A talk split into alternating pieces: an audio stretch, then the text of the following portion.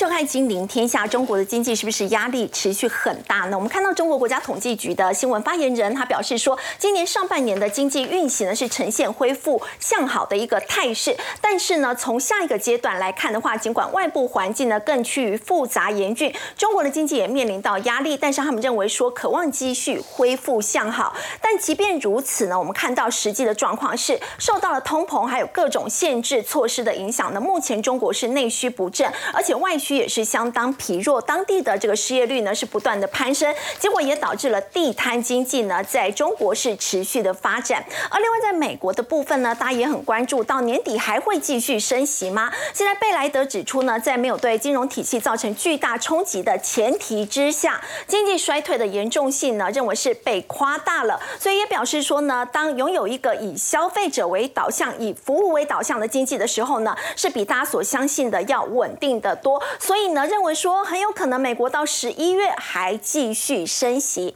我们在今天节目现场为您邀请到台经院六所所长吴梦道，主持人好，大家好；金陵天下特派员叶芷娟，大家好；资深分析师杜金龙，大家好。资深分析师王兆立，大家好。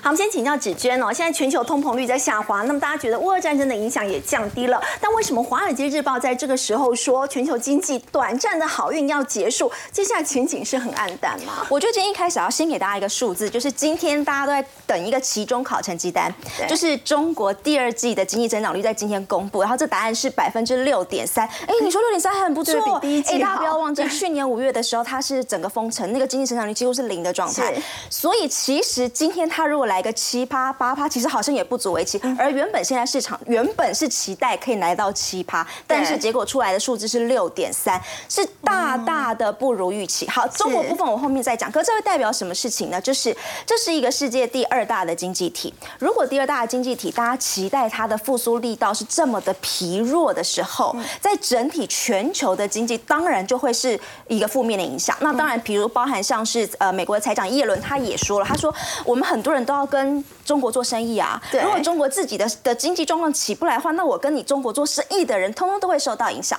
可能也是因此，这个是《华尔街日报》他这边最新他也说，他说全球经济短暂的好运可能即将结束了，全球的制造业的活动都在逐渐的减弱当中。欧洲其实已经是温和衰退。那这个就是中国，我们刚刚现在要讲的，就是它现在那个恢复的力道不是不是放缓，是真的很差很差很差的状况。好，那其他。的新兴市场也还有一些债务或是高利率的问题，所以他们认为说，在整体全球经济的基本面是有问题的。是好，那再来看这个是 IMF，现在大家就预期说，其实它今年在四月的时候已经调降了一次今年全球经济增长率，嗯但现在大家认为它很有可能在二十五号会继续下修经济成长率。那当然啊，他们就认为说，呃，全就是刚刚所讲的全球的经济的稳定性是不够的，所以经济成长率全球的部分会下降。好，那。如果我们刚刚讲说美中国的状况不好，那美国状况现在美国的问题就在于说，他们现在很多的预测都认为美国不那个就是通膨的那个僵固性还是没有办法那么快的去被抵抗住，所以他们认为他们联准会是不可能过早的提出宽松政策。这个这个说法其实包含像是桥水，包含像是美银，包含像是高盛，通通都是一样的观点。先来看这个是桥水的共同的投资长他的说法，他的说法是他说。大家有一个认知，他说美国的经济和通膨的斗争还没有你想象中的结束。你不要以为你看到六月 CPI 是百分之三，你就觉得感觉没有此为止了。他们一直在强调都是同样一个论点，他认为难缠的这个通膨还会持续下去。所以他以他这这边我们这边没有特别写出来，但他说以桥水目前的状况，他说现金为王。现金为王，对，这个是他的桥水现在的共同的投资长所说出来，因为他认为，呃，通膨的状况没有那么快结束，所以你不用市场去预期说联储会可能降息等等。他说没有。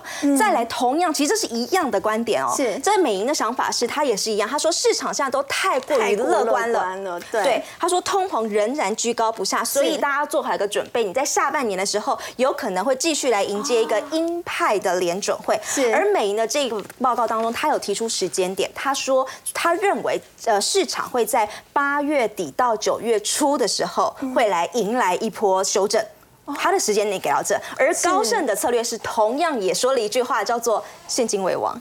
好，所以我们是不看好的时候才会 要大家都留现金。所以他们其实包含从刚刚讲的桥水到这边，很多的投资银行现在都是一样想法，就是他认为说美国的通膨真的没有大家想象中，你以为看到现在的百分之三好像就此太平了。他们一直认为这件事情没有不会，他们所以说认为说下半年我们还是必须得接受迎来的是比较鹰派的联准会。好。至于他们现在一直一直说通膨仍然有可能居高不下，可是你就会说，可是明明说是出来给我三趴，到底为什么呢？好，其实这个可以或许有一点点端倪在这里。这是密西根的消费者信心指数，你想想看，这现在已经创了大概两年来的新高。消费者什么时候对于消费会有信心，会想要消费？你什么时候会想要买车？你什么时候会敢买房？你敢买换你家的冰箱？你什么时候？就是经济很好，对你一定是你一定会对你自己未来的收入状况也好，你是非常十足有把握的情况之下，你才会去做这件事。所以其实现在美国他们自己的消费者的信心是高的，所以高的情况下他们是敢花钱的。所以从这件事情当中，其实有很多人认为说，从这个数字来看，的确未来可能通膨是有可能因此被带上来的。哦。OK，好，那当然下面这个是一个比较周边一点，是说之前呃美国是原本是拜登他们不让这个学生说啊好，你可以暂时不用还学贷，但是后来因为他们还是有一些呃法律上问题，他们认为说这个不行，你学生还是要还学贷，但是最新拜登政府还是恢复了学生可以做贷款减免。好了，那你。原本要还学学贷钱，现在也不用还了，所以大家也认为说这件事情也有可能在让通膨上升的压力不。还学贷钱就可以拿去消费。对，好，这个是美国的状况，这是第一大经济体嘛？是。那刚刚讲那个第二大经济体中国现在状况是什么？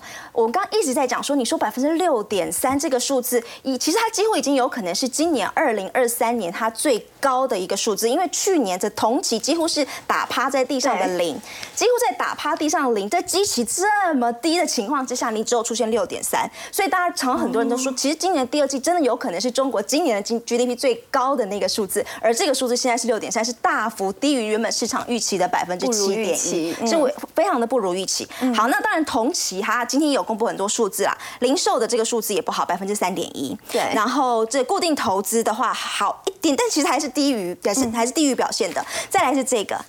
青年失业率百分之二十一点三，再创新高。其实我们说中国的经济就是三驾马车嘛，你说投资、消费还有出口嘛。好。出口的数字，其实之前呃，我不知道大家有没有注意，它应该是六月份，它的出口数字是年用美元来计的话是年减百分之十二，出口表现是非常差。但你可以说，因为欧美的终端需求不好，所以它出口表现很差。但同它的出口表现很差是出口部分，所以也因此哦，中国在上半年对于美国的出口，原本美国它对于美国出口是第一名嘛，现在也被墨西哥跟加拿大给超越了。已经被这两个国家取代。那第一，它的出口三驾马车其一的出口表现不好了。好，再来你看消费，其实他们今年的六月的 CPI 是接近于零，所以就是说你的它的那个消费力道是非常非常低的。是。那好啦，其实你想想看，民众不消费为什么？就跟刚刚的状况是一样的。对。我。对我未来的收入没有把握，对，所以我不敢去消费。我不敢去消费，我只会继续把它存到银行里。可是大家要知道，中国是现在市场上唯一还在降息的国家，所以你如果把你的钱存到银行去，你的利息还会越来越少。即便是这样情况之下，人民还要把钱存到银行里面去，所以它那个消费动能也是低的。好，这是消费的部分。那再来消费就还有投资。那因为之前讲这房地产的问题，所以民众也是整个。投资市场的状况也是不好。好，那刚刚讲到说青年失业率两成这个问题，好，这就看讲讲了，有很多近万名的大学应届毕业生，现在七月了嘛，六月大家毕业了，很多的应届毕业生六成以上说，我找不到工作，那我干嘛呢？我去做网红，我去做直播。好，但是也因此哦，开始有人想要来解决这个问题。这个是北京大学的教授，他要来鼓励年轻人出来，还是要得上班，你还是要份正当的工作。他就说。他提倡，他说对于失业的人要征收失业税，逼他们去找工作。已经没工作，还要征收失业？当然，我相信这不会，这 应该是不会上路。但总而言之，也有学者提出了这样子的一个想法。但所以我们从刚刚就可以看到，你不管是从美国有美国的问题，中国现在第二大经济体，它也有这个三驾马车都失速这样子的一个问题。所以大概能理解为什么华尔街的那些分析师还是相对于保守。好，刚刚子娟带我们看到呢，包括美国，大家原本觉得这个 CPI 的数字呢显示通膨已经趋缓了，不过其实包括美银、包括高盛都提醒大家呢，似乎是太过乐观了。那么相较之下呢，在中国大陆呢，则是面临到大家不敢消费的一个问题哦，尤其是在这个终端需求依旧是相当的疲弱，失业率也非常的高。不过我们说到呢，其实这两大经济体现在争端呢也是持续的延烧，而且也烧到了晶片业。我们要请教赵力哥哦，其实美国相信他们限制中国一些。关键技术的话，就可以解决国安的问题嘛？那可以防止这个中国大陆他们在军事实力的一个提升。但是呢，现在有一些半导体业者，包括像是英特尔、高通、辉达，他们的执行长呢，这个礼拜传出说到这个白宫到华府去游说，希望美国不要再一直进行管制了，因为这最终他们认为是也会伤害到美国自己。对，没错。我想中美的一个部分来讲的话，从之前的一个贸易战哦，那打到科技战的部分，你像之前哦，比如说像设备的。部分像 ASML 啦等等，或者是联合日本啊、欧欧洲这一些国家来对于大陆的设备的部分来讲，高阶的来做禁止。现在呢越来越严重，你知道吗？对，因为我觉得美国当然因为所谓的国防的问题啦、国安的问题啦等等，不管哦，你看一下。它现在来讲的话，包含了 AI 的晶片的部分，就是在比较高阶的部分来讲，也要全部的禁止好。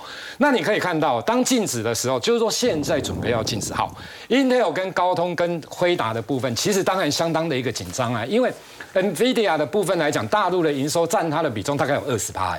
假如你高阶的部分真的当然低，所以他们有时候五分之一都是要靠大陆。没错，那你假如说这一块高阶的部分真的没有办法的话，对它的营收占比相对上来讲会有影响。嗯，那你可以看到，你比如说像美光的部分，对不对？美大陆的部分也在反制所谓的中美国的部分哦，因为你可以发现美光。也被中国大陆制裁。那前一阵子来讲，稀土的部分，你比如说锗啦、镓的部分来讲，中国大陆也也不要输出了，你知道吗？所以在这样的情况之下，其实我个人觉得，就是说中美的科技战的部分还是如火如荼啦。哈，其实就如同叶伦所提到的，应该基本上来讲不会这么快的一个解决啦。那当然，台湾的部分来讲，或者是一些的厂商，其实他他当然有它的一个营运之道。我们来看一下哦，你比如说像。辉达或者是博通的部分来讲，Broadcom 这一些来讲的话，其实他们就进行了大规模的并购，哦，要冲它的市占率啦等等这一些。我透过并购的方式，这样比较快嘛，哦，或者是让自己的体质变大，哦，那强于所谓的其他的一个竞争业者。好，那在讲这一块之前，我们先来看一下，其实你可以发现到。我们从市值的角度来看呢，半导体的市值来讲的话，你可以发现，三送的部分哦，其实在二零一八年的时候，它是全球曾经市占第一名的。对。二零一八年的时候，结果现在呢，其实已经滑落到第四名了，很惨。那为什么它会相对比较惨？因为这一波其实大家也知道，涨的是什么？涨的是涨 AI，对不对？那三送的部分来讲，你说手机卖得好吗？其实也。不太好，机体的部分你说好吗？也真的不是太好。嗯，那晶圆代工的部分呢？它又被台积电在先进制程、更先进制程的部分又被台积电打着压着，所以你看一下哦，其实它的市占来讲就出现了滑落的现象。那现在半导体当中市值最高的是谁？NVIDIA。对，对，对，没错，它的市值高达一点八兆美元哦。其实我记得大概在一个多月前，那时候大家就在想说，哎，突破一兆。一兆好像是一个在美股的部分来讲，一兆美元好像是一个关卡了，不容易真的一次站上。结果没想到，它站上之后下来之后，砰，不止一兆美元。是一点八兆美元，你知道吗？那第二名的部分来讲的话，当然就台积电啦。所以你说台积电真的是台湾的护国神山，这个没有错。那第三个来讲的话，是 Broadcom 的部分哦。其实 Broadcom，你说真的，它也在网通这一块，不管是受惠美国的这一些基础建设啦、宽频的基础建设等等武器，其实说真的，它也跟 AI 有关。嗯。所以大家可以了解到，其实最近的涨都是跟 AI 的。哎，对，就说现在电子业的部分哦，其实整体性来讲，消费性这一块来讲。其实说真的，下半年能见能见度相对上来讲，真的还是不高啦。不过在 AI 这一部分来讲的话，尤其 AI 伺服器这一块，相对上来讲是比较乐观一些些的。好，那他们怎么去做所谓的并购呢？你像辉达的部分哦，他就并购了一些生意生技公司，然后他要干嘛？并了生技公司，他也要用 AI 的模型来探讨药物，去探讨药物的部分。所以你可以看到。其实今天有一些生计的 AI，对，突然之间股价变就涨了，你知道吗？生计也搭上了 AI 的题材，你看现在你只要搭上 AI 的题材，基本上来讲，你的股价不会寂寞啦。你不涨的话，不太可能啦哈。那另外的部分来讲的话，博看也以六百一十亿美元哈，它并购所谓云端软体的一个公司。那其实这一块，其实整体性来讲，就跟云有关。其实这个都是。所谓的跟 AI 的部分来讲的一个扩大的一个部分，好，那另外一个哦，这个是在记忆体的部分哦，这个就稍微比较可怜一点点了啦，哈，因为当然你可以看到，其实最其实最近记忆体不管是第一轮或 n a Flash，其实报价相对上来讲，现货价还是啊比较不好一些些啦，好，那之前大家认为第三季或许就会上来，可是似乎看起来有一点点递递延的一个现象，对，那他们当然啊，说真的也不能说。没有动作嘛，所以就出现了威腾呢跟凯霞的部分来讲的话，威腾哦跟凯霞的部分有可能会合作一家新的公司，那由威腾来占哦超过五十趴的一个股权，当然。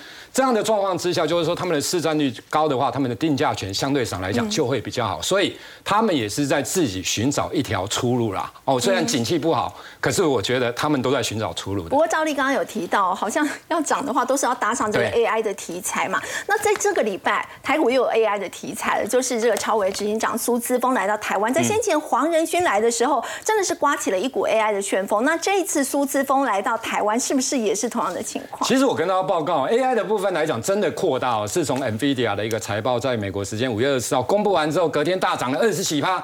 从此，然后之后他又来了哦，就 NVIDIA 来的一个 CEO 的部分。不过我们说到今天，如果苏志峰今天来到台湾，盘面上涨的好像是大家说比较二军来领军大盘，好像是英业达亮灯、神达连续四根的涨停板，还有光宝科也到了历史新高。对，没错，我跟大家上次情况不太一样。对，现在哈，我跟你讲，你你看一下就知道哦，我们的和硕的董座啊，童子贤他说，大海航行要小心风浪，你知道吗？意思就是什么？意思就是说你。涨很多的股票的话，其实说真的，这个震荡的幅度相对上来讲会是比较大。所以你看 NB 的代不是伺服器的代工的部分，你比如说像广达，你比如说像伟创，这是第一波开始起涨的股票。你有没有发现开始高档有一点点压力了？对，涨的就如同刚刚主持人所提到的，你比如说像神神达控股，连续四根涨停嘞，那个那个很很夸张，你知道吗？然后你比如说像二三五六的英业达，这个也是呃最近也都是大涨。好，另外的你看一下。它来了之后，我相信这个热潮，因为其实这个就跟烧开水一样，你一百度不可能突然之间变零度啦，它还是涨多了，大家不敢去追。那一些相对上来讲比较有价值、股价位阶低的，好，你看一下合硕的部分，嗯，这个其实一开始大家觉得啊，这股可能跟苹果比较有关系，跟 AI 相对上来讲比较没有关感觉比较没有关系。对，可是呢，苏思峰跟你讲，苏思峰说，哎。他也要去拜访一下何硕，你知道吗？拜访一下这个就不得了了。提到这个，结果今天就亮灯。对，今天就亮灯了。那当然，其实我跟大家报告，它现在涨有一个逻辑啦，就是说，你看一下，你有没有发现它的每股净值高达六十五点四五元？其实它今天八十一块多，其实离股价净值比相对上来讲，你拿来跟伟创比，你拿来跟广达比，说真的，它真的 PB 相对上来讲比较低啊，位阶也相对上来讲真的比较低，所以。当有一有利多的时候，大家就涌进来了，你知道吗？那再加上，其实第四、第三季、第四季本来就苹果的旺季，他也跟你讲，秋天的时候基本上都是丰收的时候啦，因为苹果的拉货嘛，所以我觉得这个是 OK 的啦，这个没有什么太大的问题。好，来红准的部分，因为大家一直在讲哈，其实红海也有跟 AI 伺服器有关的，你知道吗？FII 其实在两天前，在两天前曾经两根对工业富联连续两根涨停，今天当回档修正。红海真的被低估。那红海当中来讲，这个红准的部分哦，其实它当然第一个也有瓶盖，相同的进入了所谓传统，它也有电动车的概念，它也有散热模组，你知道吗？其实它也有机壳。那你说 F I N 难道不用它的是它的机壳吗？我真的不太相信了，你知道吗？就是就是它的题材非常的多。那净值的部分七十二点七，E P S 也不错。那下半年当然进入传统的旺季会不错。好，另外一个。其实我跟大家报告，因为现在代工的股票真的涨很多，伟达、伟广达啦、伟创啦等等这些真的飙翻了。然后换涨谁？其实我跟大家报，今天连人保都涨停了，你知道因为它的股价净值比也低啊，你知道吗？所以连它都涨停。好，那涨停你买不到，像三七零六神达神达控你买不到。好来，那我跟大家讲，这个一定是一个扩散的效应。好，那神达涨之后，你要注意谁？连城。为什么？你看一下连城哦，持有神神达控股九点九八万张，以它的第一季季底然后，到现在贡献的，你把它换算成每股净值或 EPS 都可以，一点八一点八元。对，持有联华，联华最近的股价也是涨一二九，联华也涨很多，你知道吗？到现在来讲，贡献大概一点六，然后神通呢又有持有神达控股的部分，大概有十点一万张，又一点，你这不夯不啷当加起来也不知道多少钱，买不到涨停板的时候，可以关注一下。对，这个就是母以子贵嘛。那这个都不算的时候，我的意思说，这个我们这一些增加都没算的时候，其实它就高达二十点二元了。那本业的部分来讲，PVC 说真的，因为美国啦，因为大家觉得现在美国基本上来讲应该是软着陆的，甚至。搞不好连衰退都不会衰退，你知道吗？所以呢，房地产等等这些也好，所以我觉得这个都非常的一个有机会啦。因为股价你看一下整体形态完之后，其实突破颈线完之后，我觉得向上的空间应该是不小。那质疑的部分其实也是相同的，收为所谓的宽频啊，美国的这一些基线的部分，好，那 EPS 也不错，股价净值呃本一比相对上来讲也比较低，我觉得都可以留意。好，刚刚赵丽带我们看到是这个 AI 的相关的族群。不过，的确我们说到，在今年上半年呢，就是辉达的黄仁勋来到台湾之后，刮起的 AI 旋风，而且带动了台股呢，在当时也是大涨超过了两成那个幅度，正式的进入牛市了。那么，到底下半年要怎么观察？我们要请教杜老师。尤其在冲上万七之后，我们说到是不是原本要挑战两个前高？不过在今天盘中的时候，其实已经有来到一七三四六，有触及到这个前波的高点了。哎，多一点点吧，就刚好盘中过完以后，对，化解了。六月十五号的压力，我们记得五月二十六号黄仁先来涨到，呃。后来涨到那个六月十五号嘛，那现在这个又来哈，又开始创新破断高点哈。对。那我们看那个图形的左边的话，诶，在三月三十号有一个高点一万七千七百点哈，就是我们的上一次的一个压力期，在过去就是我们的历史新高一八六一九哈，所以这个一万七哈会不会在这个礼拜再来挑战哈？那这一万七里面有一个重点就是台积电那时候高价就六百零二块。如果有看到，呃，台积电有到六百块，那我们可能就会挑战这个一万。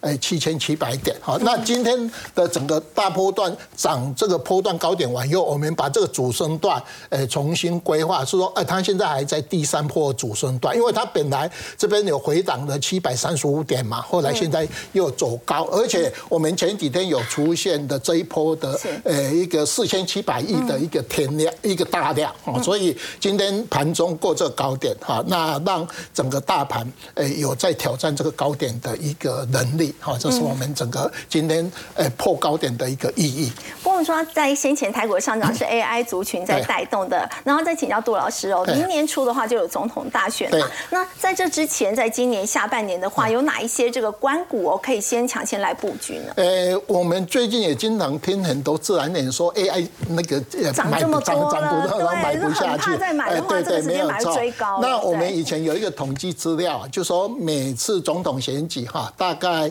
诶，它前面七次，诶，有平均大概涨二十趴，而且有时候是选前，有时候是选后。哦，那我们知道，诶，现在已经第三季了嘛，所以如果说在晚年的一个总统选举的话，我们大概在光谷里面，我们这一次哈，跟大家看一下这个表哈，我特别细心把它找九只股票，为什么你知道？因为我们要有今年的 EPS。好，还有名人的啊，那有的没有嫌疑就报告，我就没有办法哈。那这里面的话，一百一十一人一个，一百一十三人哈。那从我们从那个代号里面哈，食品的台盐嘛哈，那台汇哈，中钢，还有中华电信、阳明哈，华航、汉翔，呃，那个兆丰跟第一金哈，这个是呃各个。都有哈，那像和库啦、台积电这个比较小，我们就没有列入哈。那这里面的话，你看到诶，这个台毁哈，它因为研究报告有写，今年的 EPS 两块六嘛，二点六八对。那中钢是今年比较差，零点四九，可是明年零点九哦，那就成长的很高了，极其低也高。关哈，那中华电信大概都是五块钱啦，哦，它就是固定的哈，西迪亚给啊，反正这就是上下哈的一个高点哈。那杨敏最近因为从除夕完以后有没有就贴息嘛？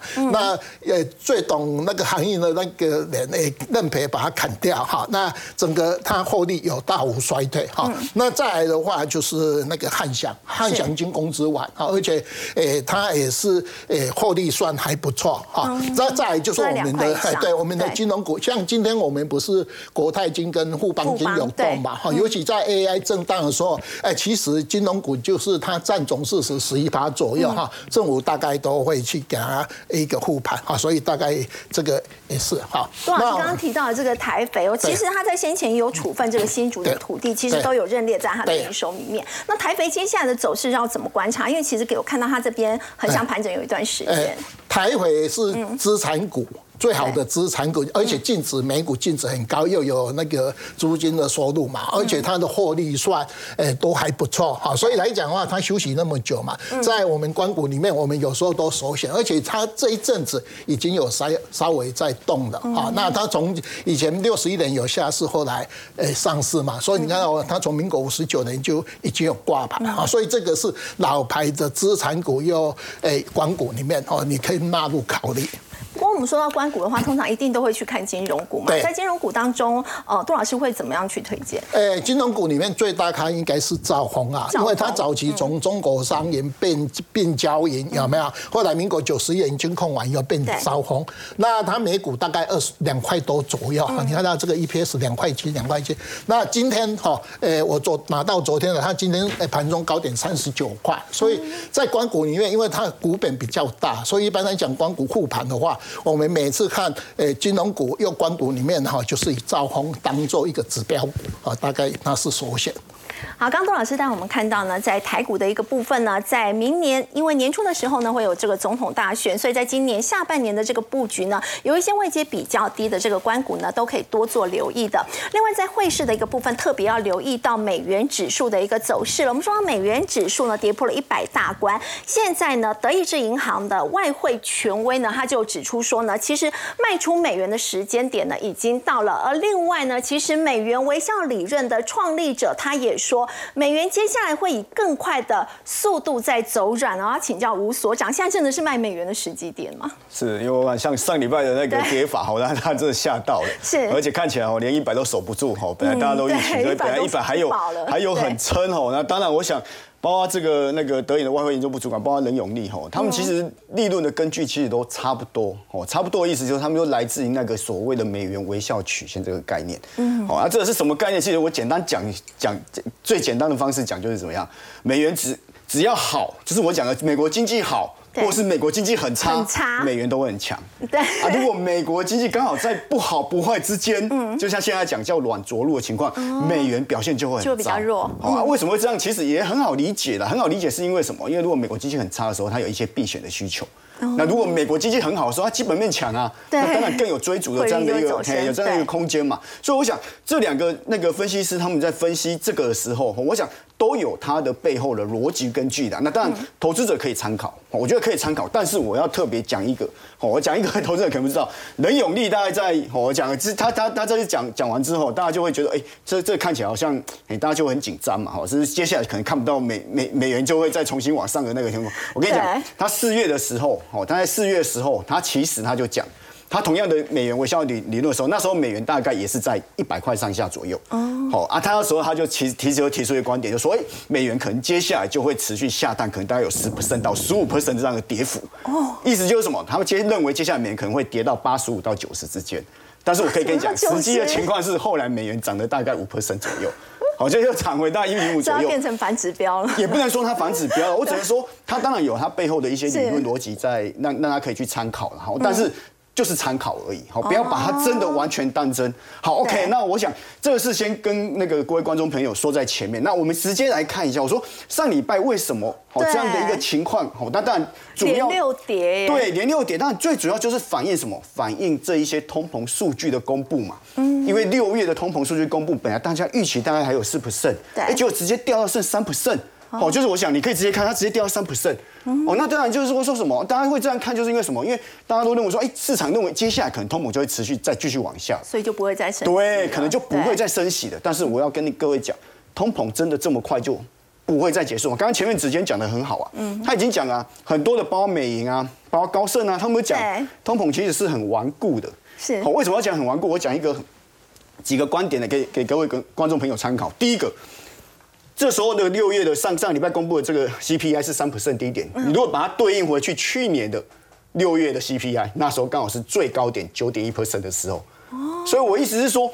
它的基期啦，我说过去我们讲，哎，这一年来看，我们每每个月公布的时候，发现哦，通膨一直在往下掉。对，这我们把它叫基期红利，因为什么？过去的那个物价是一直在往上走，所以你发现它基期一直垫高的时候，你就发现，哎，当然这时候你的今年比较起来，你的这一些相关的表现就会往下走嘛。对，所以我就说，基期红利看起来有点在消散，哦，有点消散。如果假设现在开始在往下走的时候，那这时候你就会发现到，我们的物价还会下的这么快吗？所以要再往后再观察一段时间。对，我觉得为什么要再往后再观察呢？这刚好要提到我第二个大家请大家注意的一个哦观点啊，什么观点？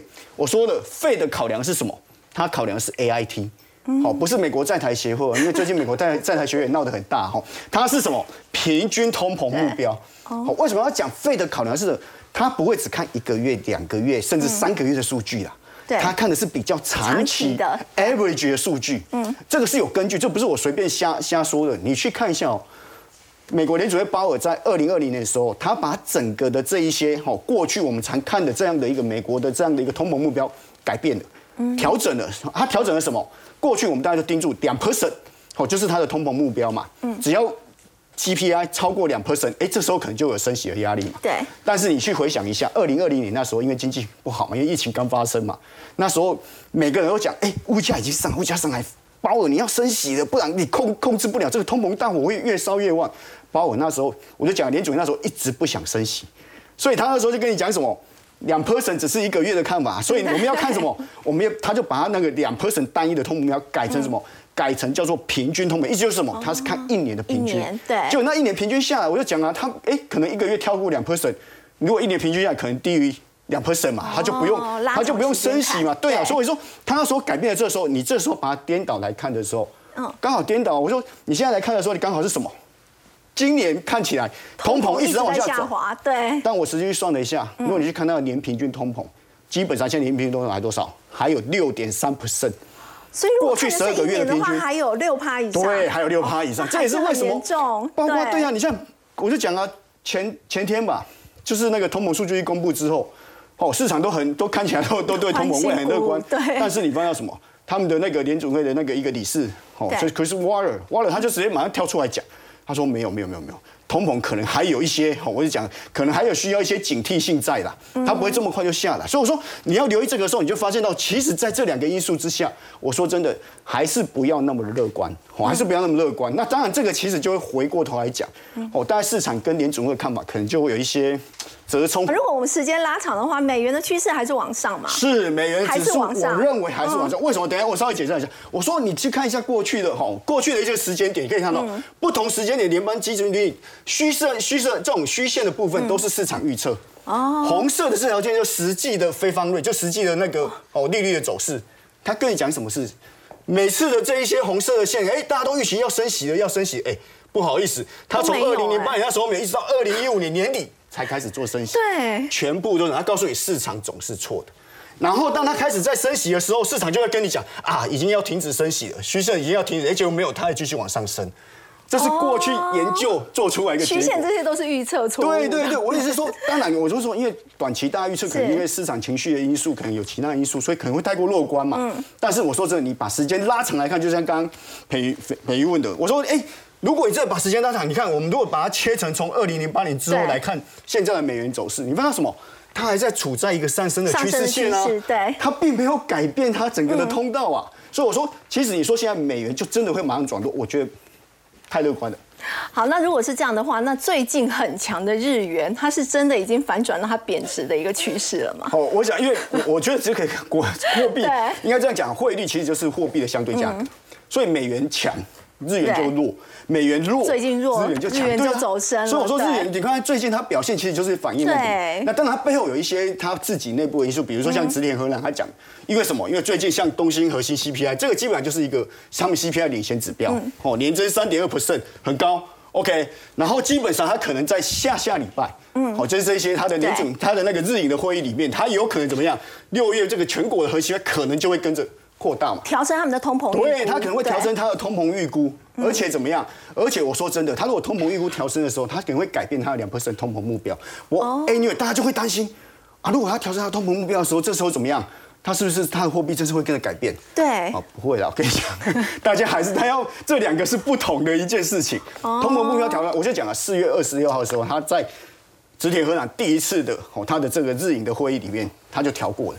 他把这一次，我就讲哦，他那时候四月二十八的时候，基本上它日营上调的时候，它基本上已经上调了二零二三年核心 CPI，从一点六调整到一点八。嗯，结果它调完之后。宽松立场有没有改变？没有嘛，因为没有，所以日元反而在一个月后贬了五点以上。对，好，所以我说调升通膨预不用太担心，除非它什么，除非它的货币政策改变。所以我这边写通膨预估可能上修，但货币政策不会马上转向。嗯，日银包括现在，因为他们说真的，经济才刚好不容易起来，日股才热起来，它货币政策转向，我就讲啊，他会把它整体的火头又把它压下来，这不想看到，我就不想看到。哦，那当然，我这个就回过头来讲，我就回过头来讲就是什么。这一波日元贬得很强，其实还是什么？还是跟美元的走势有关嘛？跟美国的费德的货币政策有关嘛？这一次当然日元马上哎，我们发现短期会讲短期弹升，当然就是因为什么？因为上个礼拜发生通膨降了嘛，费德升息近尾升这样的预期嘛。但是我要跟你讲，这些其实市场的预期都跟什么？都跟时间有关系。如果再把时间拉长，我们刚刚讲的美元可能还是走一个上升趋势嘛？因为看日元，日元的走势会跟什么？我就讲了，它基本上会跟什么？会跟这些美日的利差，对，这有没有改变？没有啊，美日利差还是持续在扩大。如果美元持续看升的话，那日元日元相对来讲就没有那么强劲的表现。哦，其实长期来看的话，它还是可能会走贬的机会蛮大的。是是是是是。好，我们先休息一下，稍后来看到 AI 狂潮现在也烧向了生技股，先休息一下，稍后回来。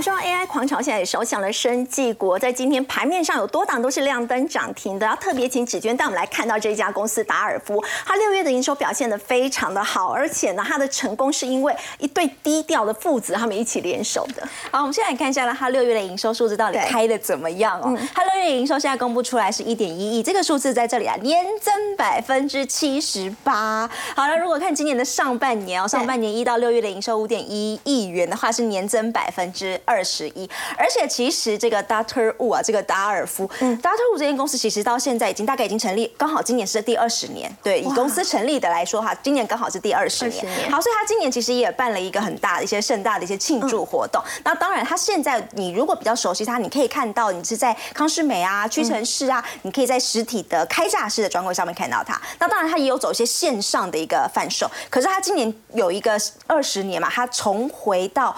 百货公司里面设专柜，他现在也宣布说，他要重新回到搜狗里头，搜狗设一个专柜。本来就是开假式，他本来开，可是其实这件事情是利聪明的，为什么呢？你大家有没有发现，其实，在疫情过后，百货公司的业绩是非常好。我还特别去看了一下，其实今年上半年以光搜狗来说，比如说中校馆啊、复兴馆啊、天母馆等等。以光搜狗来说，它的上半年业绩每一个馆是成长百分之二十五以上，哇！然后他们的今年的母亲节档期是成长五成以上，所以其实，在疫情过后，实体的百货公司业绩是回来的。那他当然，他也选在了这个时候，他重新回到百货公司里面去设柜。对，其实也是一个还蛮聪明的一个选择。好，那当然了，他也讲到说，其实目前他主要的业绩百分之九十都还是来自于台湾。他自己也知道说，现在海外的营收其实只有占他整体大概一成不高。所以他以他今年的二十年的展望，他董事长自己说了，他希望可以来冲刺海外市场。其实讲到冲刺海外市场，我觉得有一点可以拿来讲是疫情期间。那你说他其实以前他是很多的陆客来台湾会很喜欢去买的，也可以说是台湾的伴手礼。以前有一阵子很多人喜欢来台湾买面膜，然后买这些呃开架式的化妆品，很多保养品很多。可是你疫情期间你没有客没有这些观光客的时候，他怎么办呢？其实他们做了一件事情，是他前进日本市场。可是你会说，哎，日本的保养品这么多，很厉害的，你要去跟人家竞争。所以他那时候他在二零二零年，就是疫情期间，他前进的手法是他先从线上。就是在他们的一些呃网络电商平台先卖，接下来他跟当地的 KOL 合作，他跟日本的 KOL 合作，那他跟日本 KOL 还还有拍了一支影片，我还去看了一下，那支影片点阅率现在已经超过两百万次。哇，对 他这个那个网红就在那个介绍那个搭车物等等，所以那影片跟这个网红合作是其二。好，其三，现在他开始陆陆续续在线上日本线上打出一点名号之后，他回到了日本也是药妆店，开始去设一个这个他们的开架式的专柜也设在那里。所以他在日本的走法其实先从线上，然后网红，然后走到线下。所以现在其实日本的销量已经占他整个海外营收的第二名，第一名还是中国，第二名就是日本。所以他自己也说，他现在要来冲刺它的海外市场。好，那其实 Dark 物它还有一个还蛮有意思的是，它的所有的产品的生产线，它的代工厂不是说同一家做到好全部没有。他说的是，他说。有些人他就是做面膜做的好，有些人他就是做什么什么东西做的好，所以他的强项不对，各自强项不一样，所以他所有代工厂是不一样的。那他也会说，他说我跟代工厂不是一个单纯的你就帮我做到好，他说我们是一个技术共享，所以他会邀请代工厂一起来参与，好，这是他们的一些一些经营层上面的一些策略。好，那刚才讲他创业故事这一对父子，好，来看一下这一对父子啊，其实他的爸爸呢是皮肤科医师，好，在这里就是创办人，就是皮肤科医师，是。他呃。他其实也是很有名的医美诊所创办人哈，很有名医美诊所。好，但是他的儿子其实念的是财务。完全不是这个，他是创投出身，创投他是在美国做创投出身。他回到台湾的时候，他发现说，我爸爸每天在经营这个皮肤科诊所，他说经营很好，经很很好，没错。但是排队的人都绕了很多，比要吃顶顶泰丰的人还多。可是他自己也说，爸爸每天就是呃看诊，然后一到六看诊，然后礼拜天还要去调那些药剂品啊，给一些客人用。他们自己比比诊本身自己也有一些皮肤上的问题等等。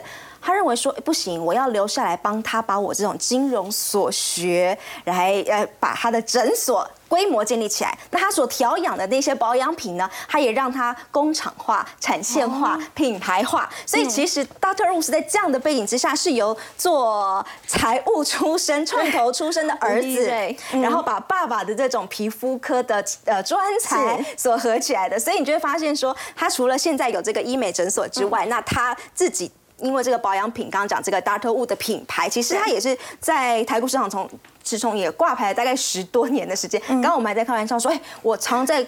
专柜上看到它，但我不知道其实在股票市场里面可以买到它。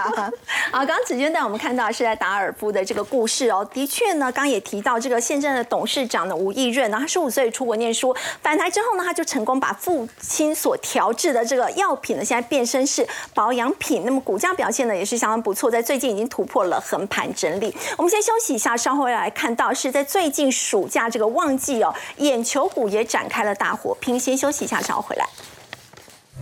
Bye.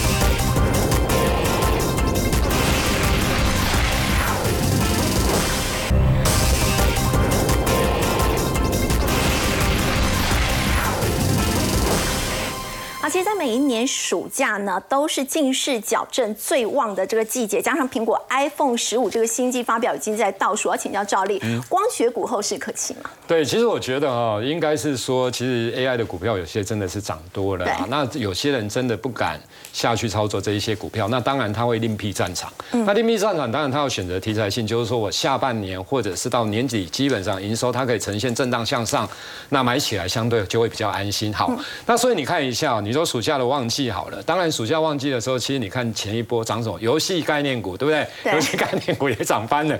那当然有在暑假另外一个就是什么，不管是美容啊，对不对？或者是光学族群的部分，其实，嗯，你比如说有些人要去做眼眼睛的矫正，矫正，对不对？哈，那这一块来讲，当然它也是一个商机啊。嗯，那除了这一块之外，当然也有比如说像刚刚提到的跟 AI 有关的，因为。你现在在这些生计的部分，只要跟 AI 搭上边的，大概股价，你像明达一啊、晋宏这种，也都是大涨的一个走势。那另外的就是跟所谓的一个。是以角膜塑形片等等，亨泰光的部分来讲，它当然就是角膜塑形片或者是隐形眼镜的一个部分了哈。我想这一块当然就是跟生意比较有关。那另外一块来讲，就是 iPhone 十五的系列，因为新机的部分你可以看到，其实今年大家认为预期然哈。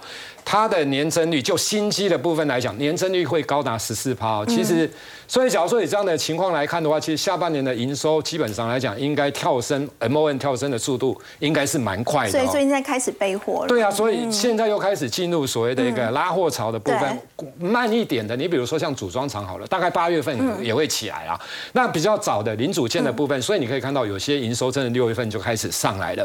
好，那我们来看一下哦，其实这些光学的部分来讲的话。你比如说像大力光，大力光法说会出来之后，其实你可以发现，当然展望讲的不是非常好，可是重点你看法人券商的报告，真的大部分都调高它的目标价，对，并不是因为它讲的不好，而大家都觉得啊，反正最烂就现在了，不然下半年会更比上半年烂吗？不可能，所以我觉得你看还是有点利空出尽的。其实这个是利，这个我觉得肯定基本上是利空出尽啊，因为股价，可是你说哈，它会不会喷哈？就是啊，那我觉得那个难度太高了，为什么？因为今年 EPS 来讲还是衰退，不过。下半年是好，所以它的股价基本上，假如你资金部位大的，其实我觉得拉回来都可以留意。它的它的股价应该是震荡走高的一个格局。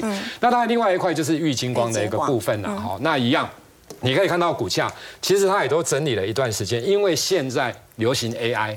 哦，那不过我觉得进入旺季的郁金光其实也都是非常的一个有机会。好，那另外的，其实这市场里面你有没有发现，真的比较强的先进光，先进光的股价涨成这样子，你知道吗？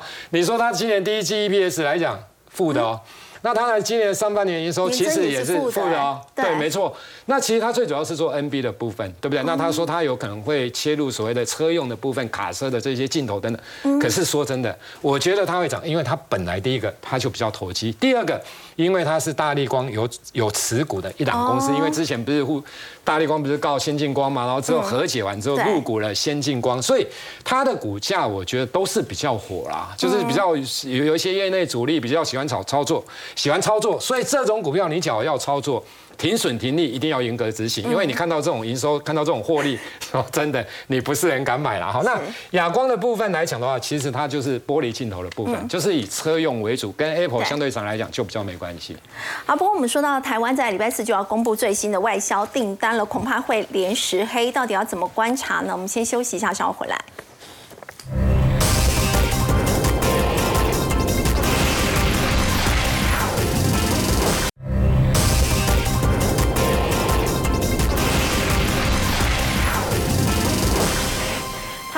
拜四就要公布最新的外销订单了，恐怕是会连十黑。要请教吴所长，现在制造业的情况还是很不好吗？是，我想最近大概因为五星假的新闻又开始让大家比较担心一点了，是不是台湾真的经济哎比原本预期还来的糟？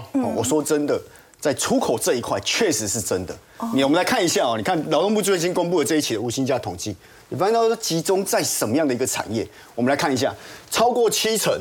五百七十八人都集中在制造业，制造业，那制造业我们都知道啊，制造业就是出口最大的产业嘛。对，那里面又有什么？像金属机电工业，哦，或是像资讯电子工业，哦，或是像化学工业。我可以跟你讲啊，这些其实里面资讯电子工业包括了，就是我们讲电子零组件跟这些相关的资通讯产业，其实就是最大宗的。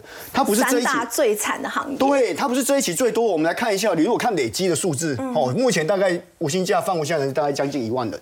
光是这我讲的制造业就包括什么七八成啊，对，占了将近八千人啊，嗯，哦，所以我意思说，你可以看得到，这这次无形价其实还是跟我们整体的这一些出口的哦很有关系。哦，出口我讲，因为今年说真的啦，台湾的经济大概还是处在一个内温外冷的一个状况，对，出口很糟。我们像像应该说前两个礼拜公布的出口连十黑嘛，而且怎么样，跌幅还扩大，扩大到两成以上。嗯，那当然下礼拜要公布的这个外销订单。OK，上个月已经连减十七点六 percent 了嘛，我可以跟你讲，如果出口是这样表现，我想这一次公布的，应该说这礼拜要公布的，哈，这个外销订单应该还是会连十黑，而且这个跌幅搞不好会扩大，哦，那扩大的结果当然就会引起大家对整体出口还是会有很大的疑虑存在。但是统计处说，现在我们有 AI 的这个热潮，而且他们认为这个库存去化已经回到一个健康的水准了，接下来会比较好转。您会这样观观察我我我想这个大概有一些产业确实如此了，但是说真的，我以台积电为为例好了，台积电存货周转率，二零今年的第一季还创下历史新高，八十八天。